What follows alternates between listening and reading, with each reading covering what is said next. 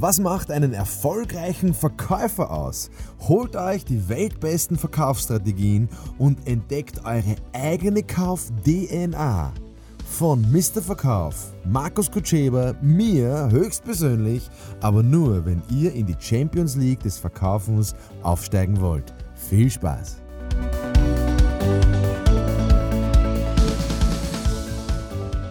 Ja, liebe Leute, die nächste Frage bei unserem heutigen Podcast ist, kommt man ohne Tricks zum Abschluss?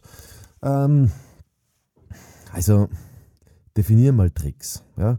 Sollen wir mal Tricks definieren? Also ein Trick ist, wenn man wen über den Tisch zieht. Ein Trick ist, wenn man nicht alles verrät.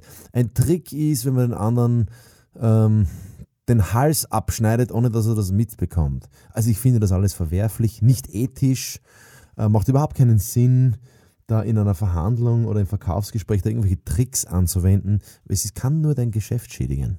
Es kann dein Geschäft nur langfristig schädigen. Bitte keine Tricks. Das Einzige, was, was ich gelten lasse, ist Tipps. Also es gibt viele Tipps, aber der Tipp, den, man muss halt sehr viele Sachen ausprobieren. Aber was heißt denn das? Kann man das ohne Tricks? Also du willst ja ein Gespräch abschließen und das Gespräch abschließen du ja nicht ich als Verkäufer. Das glauben wir Verkäufer nur, weil wir so egozentriert sind und so selbstverliebt und so statusgeil und was der Teufel was. Ähm, das ist ja alles okay, aber das Gespräch abschließen tut der Kunde. Der Kunde schließt ab. Und ich frage den Kunden, wollen Sie das jetzt kaufen? Wollen Sie das jetzt abschließen? Oder besteht für Sie noch eine andere Variante? Oder gibt es noch irgendwas, was dagegen, verstehst du, gibt es noch irgendwas, was da, sich dagegen ausspricht? Ähm, ohne Trick abschließen, na, es, es gibt einfach keine Tricks. So, so schnell dieser Podcast angefangen hat, so schnell kann der jetzt auch wieder zu Ende sein. Bitte keine Tricks. Im, Schlimm, also im schlimmsten Fall bist du einfach grundsätzlich einfach einfach ehrlich und sagst ihm die nackte Wahrheit. Ähm, das ist ein Garant übrigens für, für nachhaltigen, langfristigen Geschäftserfolg. Ganz wurscht, welches Geschäft du hier jetzt betreibst. Ja, keine Tricks. Keine Tricks. Ehrlichkeit wahrt am meisten. Mm, ich glaube, wir werden einen, einen, anderen Podcast auch drehen. Ähm, was man jetzt schließ, schließlich und endlich machen kann, vielleicht zusammenfassend, was kann man machen, um das Gespräch abzuschließen? Naja, einfach ganz klar auf den Tisch legen, was der Kunde wirklich will, was er braucht, dass es einfach sichtbar ist für den Kunden, warum er es braucht und ob er es braucht. Das muss aber bitte der Kunde für sich entscheiden.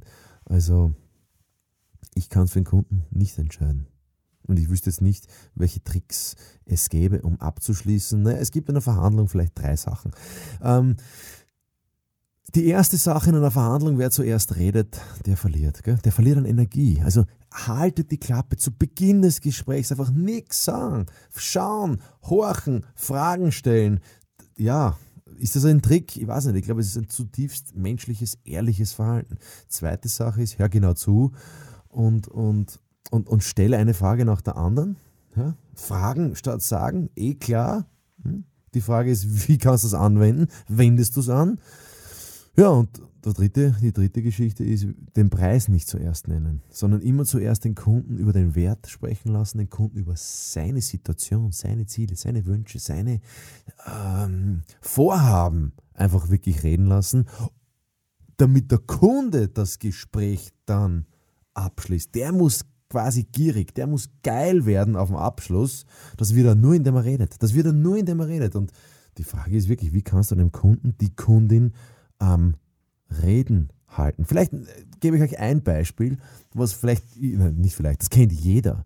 Also du gehst in eine Bar und du reißt wen auf.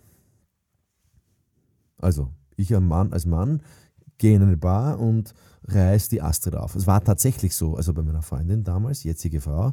Mm, also ich habe mir gedacht, wie, wie mache ich das jetzt? Gehe ich jetzt hin und sage zu der, du pass auf, ich habe ich bin so toll, ich bin so toll und ich bin der Anton aus Tirol und deswegen sollst du mit mir jetzt nach Hause gehen und das ist ein Argument und das ist ein Argument und da habe ich noch ein Argument und ich, verstehst? Das ist, das ist doch widerwärtig. Da denkt doch jede Frau, jeder Mann, schleich dich, putz dich, verpiss dich, ich möchte dich nicht sehen, du, redest nur von dir, verstehst? Das ist die große Kunst, nicht von sich zu reden. Und mir ist es Gott sei Dank gelungen, äh, die Astrid ins Reden zu bringen. Obwohl sie mich nicht gemocht hat, obwohl sie mich unsympathisch gefunden hat, obwohl sie gesagt hat, ich bin ein Verkäufertyp, ein Schleimer und sie vertraut mir nicht. Das hat sie gesagt, das war ihre Haltung. Hat sie mir wortwörtlich ins Gesicht gesagt. Und ich habe einfach Fragen gestellt. Kriege ich noch eine zweite Chance? Was macht denn für dich Sinn? Wie siehst denn du das? Kannst du dir noch was anderes vorstellen? Und so weiter. Ja? Also Wobei die genauen Tricks verrate ich jetzt nicht, sonst kommt irgendwer anderer daher und reißt mal die Astrid äh, dann weg. Oder, ja. Aber in Summe geht es wirklich darum, dass du dir dein Objekt der Begierde, wenn du so willst, aussuchst, hingehst und Fragen stellst. Und aufmerksam hinhörst. Ja, und dann kommen so, so Sätze wie, ups, jetzt habe ich die ganze Stunde über mich gesprochen. Was machst denn du eigentlich? Wenn sie hier Interesse bekundet, dann musst du Sack zumachen. Ne? Aber auch wieder mit einer Frage. So nach dem Motto, ja, ich kann es dir gern sagen. Ähm, Frage habe ich. Wo fahren wir hin? Zu dir oder fahren wir zu mir?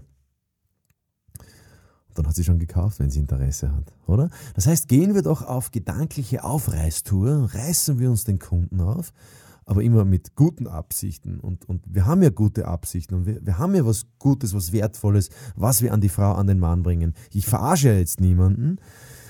Wenn ich das glaube, dann bin ich im falschen Job oder habe das falsche Produkt.